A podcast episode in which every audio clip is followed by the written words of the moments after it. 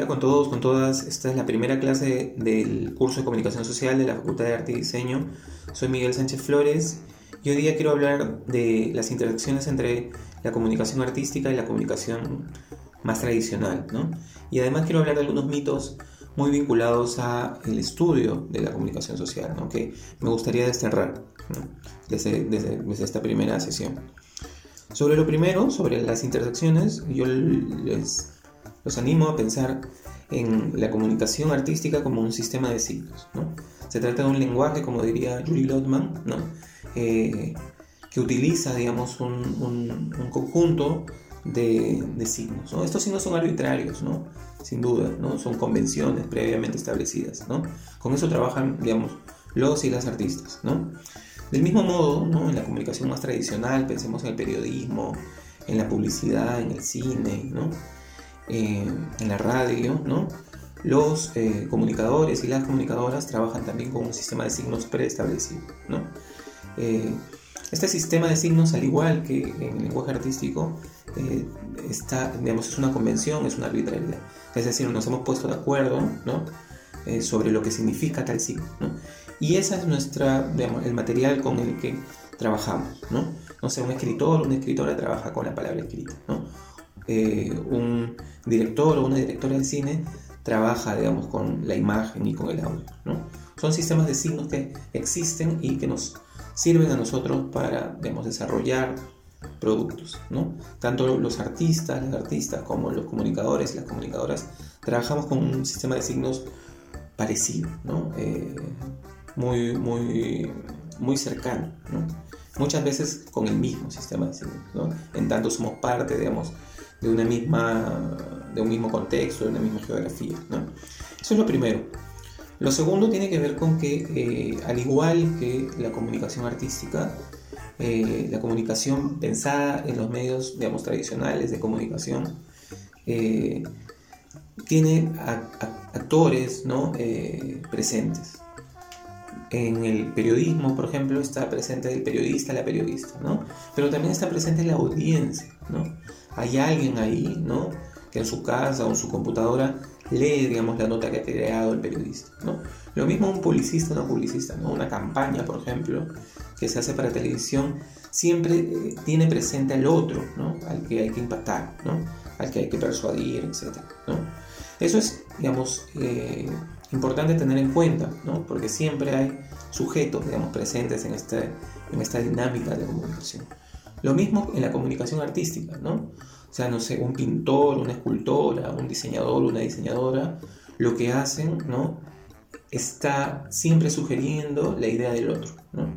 O sea, una audiencia que ve, una audiencia que consume, ¿no? Hay una necesidad expresiva en eso, ¿no? Incluso cuando esa audiencia está menos clara, ¿no? Porque uno me podrá decir, sí, pero cuando yo pinto, la verdad no estoy pensando en el otro, ¿no? Estoy pensando solo en mí, en mi expresión, ¿no? O un bailarín, una bailarina, ¿no? Cuando yo bailo, estoy pensando en mí, ¿no? En, digamos, vínculo con mi cuerpo, en la performatividad de mi cuerpo, ¿no?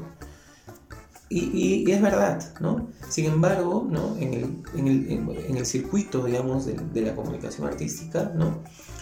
Pese a que muchas veces hagamos cosas pensando no, no necesariamente en el otro, digamos, el circuito eh, está diseñado como para que otro, digamos, digamos eh, intervenga digamos, en, esa, en, esa, en, esa, dinámica. ¿no?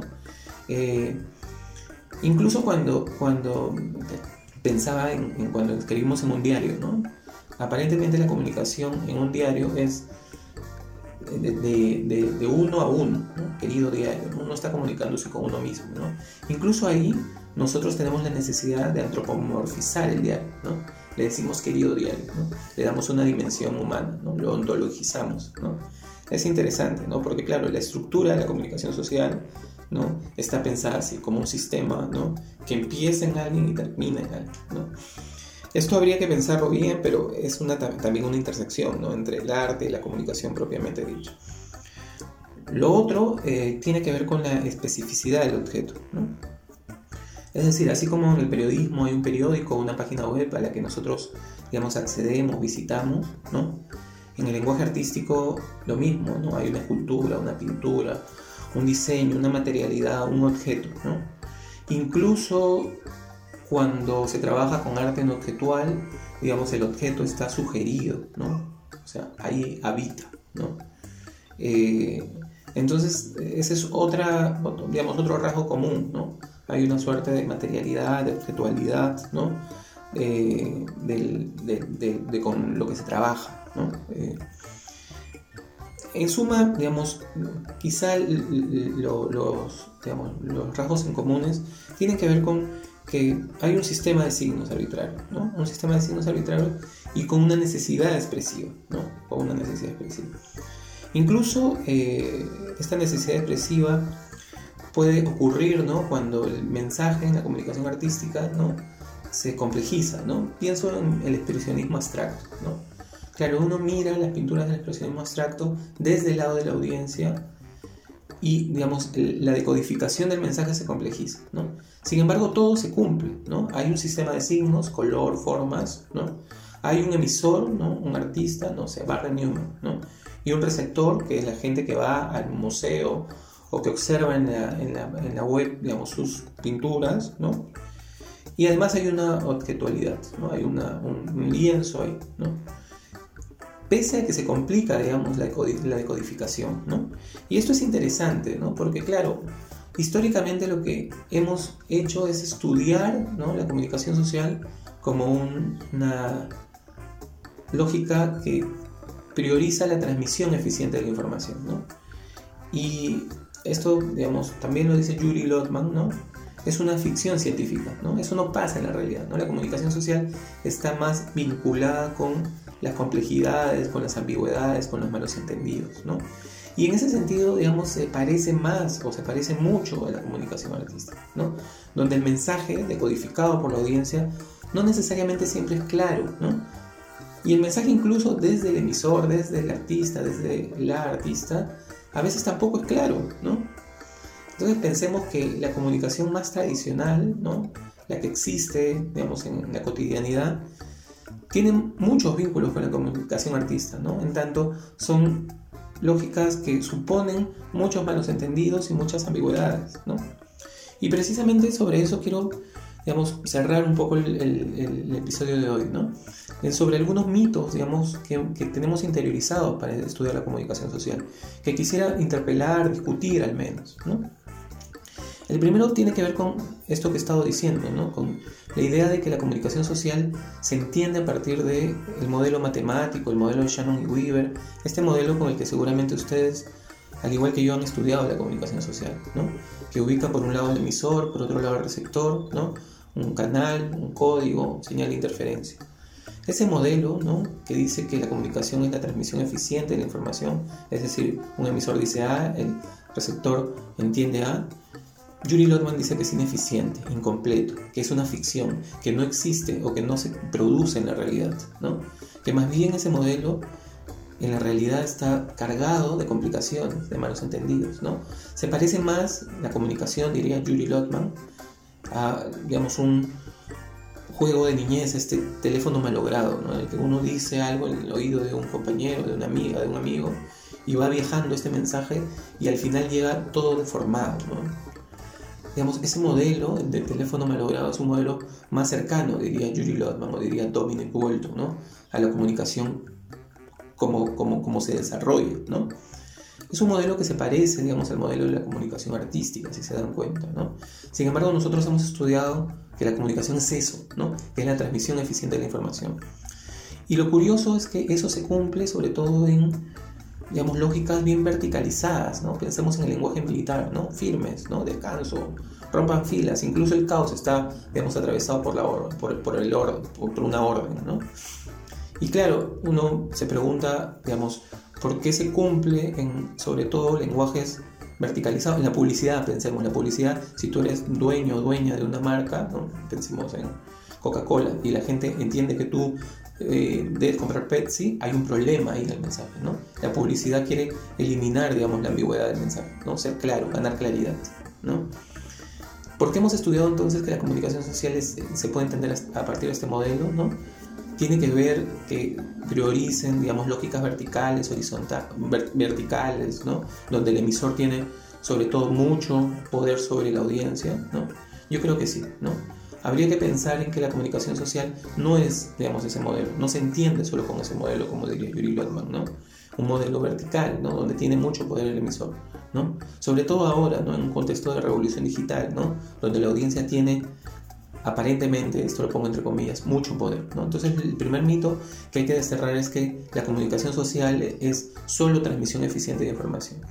No siempre. En la vida cotidiana, como dice nuevamente Julie Lotman, eso es una ficción científica. ¿no? Lo segundo tiene que ver con esta idea también muy eh, extendida de que la comunicación social es sobre todo tecnología, ¿no? sobre todo ahora que vivimos en un mundo digital. ¿no? Entonces alguien estudia comunicación social y dice, ah, te gusta, entonces este, tomar fotos, por ejemplo, ¿no?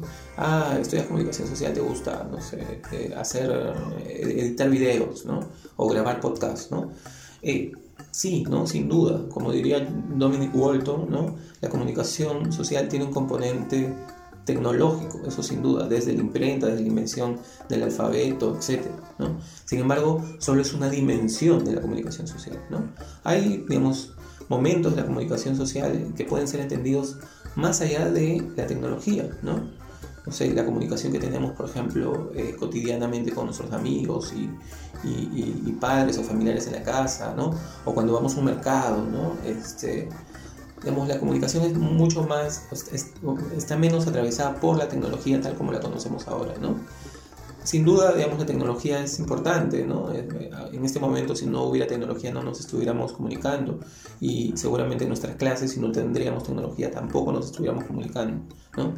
Sin embargo, es nuevamente solo una dimensión de la comunicación social. Entonces, no caigamos en tecnodeterminismos, ¿no? que, que consiste en explicar digamos, la comunicación social solo como un proceso tecnológico. ¿no? Ese es el segundo mito que me gustaría digamos, cuestionar, ¿no? interpelar. Y lo último tiene que ver con la idea de que la comunicación soluciona todo, ¿no? Existe también la idea extendida, ¿no? De que la comunicación social puede eh, solucionar muchos problemas, ¿no? Y, otra vez, ¿no? La comunicación social no actúa sola, ¿no? Actúa como parte de un sistema más complejo, ¿no? Entonces, si uno es un mal ¿no? gobernante, ¿no? no depende de la comunicación, ¿no? Si uno es un mal candidato o candidata, no depende de la comunicación solamente, ¿no? Seguramente la comunicación es eficiente, ¿no? Hace, puede, digamos, persuadir, puede dar cuenta de algunos logros, ¿no? Pero, digamos, la comunicación sola, sin, sin una gestión eficiente, este, honesta, eh, trabajadora, no, no, funciona sola, ¿no? Digamos, no hace milagros la, la comunicación, ¿no? Incluso en los ámbitos personales, seguramente han escuchado varias veces cuando uno tiene problemas personales con su pareja, por ejemplo, ¿no? Que alguien te recomienda y te dice, ah, es que se tienen que comunicar más, ¿no? Como si la comunicación fuera, digamos, eh, el bálsamo, como si la comunicación fuera la llave mágica que solucionara un problema, digamos, de pareja, ¿no? Y no, a veces puede suceder otras cosas, pueden, digamos, haber problemas mucho más estructurales, ¿no? Eso, eh, digamos, creo que es una eh, es una necesidad ver así la comunicación, como, un, proceso mucho más complejo que involucra, digamos, otros, otras lógicas, otros fenómenos, ¿no? otras acciones. ¿no? En la educación, por ejemplo, muchas veces se ha hablado de la tecnología ¿no? y, de la y de la comunicación vinculada al aprendizaje. ¿no? Y sí, ¿no? los niños, las niñas necesitan tecnología, ¿no? este, y, también necesitan digamos, eh, prácticas comunicativas para mejorar su, aprendizaje. ¿no? Pero si esto no está digamos, acompañado de un sistema integral ¿no? que priorice su salud, que priorice digamos, los medios de comunicación, de transporte ¿no? para llegar a su, a su escuela, sino digamos, este, se pondera también el material didáctico donde se sientan, etc. Este, de nada sirve tener digamos, la mejor tecnología o, digamos, ponderar, digamos, la comunicación social como, como, una actividad, digamos, importante, ¿no? Eh, pensemos así, ¿no? Entonces, en la comunicación social como un sistema mucho más amplio, ¿no? Donde intervienen, digamos, otras lógicas. Ahora, por ejemplo, es necesario priorizar la salud, ¿no? Eh, y esto lo digo también eh, pensando en que la comunicación tiene una dimensión ética y moral, ¿no? Que, que pensar, ¿no? Sobre todo en un país, ¿no? Como el nuestro, en un mundo en realidad como el nuestro, ¿no? Tan atravesado por los fake news, por la posverdad, donde es mucho donde es muy muy fácil, digamos, eh, transmitir eh, mentiras, ¿no? Y sobre todo retransmitirlas y creerlas, ¿no? Entonces hay que pensar también en la comunicación social y en su dimensión, digamos, responsable, ¿no? Con la sociedad, ¿no? Su dimensión ética con la sociedad, ¿no? No se trata solo de, digamos, una práctica eh, desprovista, digamos, esta dimensión, ¿no? Pensemos, no sé, en años anteriores, ¿no? Como la prensa, por ejemplo, como la televisión estaba, digamos, totalmente comprada, digamos, por un poder corrupto, ¿no? Y claro, eso habla también de una dimensión que hay que resguardar, ¿no? Cuando hablamos de la comunicación social, ¿no? Que es la responsabilidad, la ética, ¿no? Este, y también la búsqueda, digamos, de un bienestar social y comunitario, ¿no? Eso es importante también tener en cuenta cuando hablamos de comunicación social, ¿no? Entonces pensemos en eso, ¿no? En primer lugar, en las intersecciones, ¿no? De, de la comunicación artística, ¿no? Con la comunicación social, ¿no? Comunicación tradicional, que tienen que ver con la existencia de un lenguaje con signos, la existencia de actores, ¿no? Eh, y también la existencia de un objeto, ¿no? Y por otro lado pensemos en estos mitos, ¿no? Que son mitos más que extendidos, ¿no? Y interpelémoslos, ¿no? La comunicación no solo es transmisión eficiente de información, en primer lugar, ¿no? La, la, comunicación no solo es tecnología, ¿no? Y lo tercero, la comunicación no, sola no puede solucionar, digamos, todos los problemas, ¿no? Necesita ser vista en su complejidad, ¿no? En su valor sistémico, ¿no?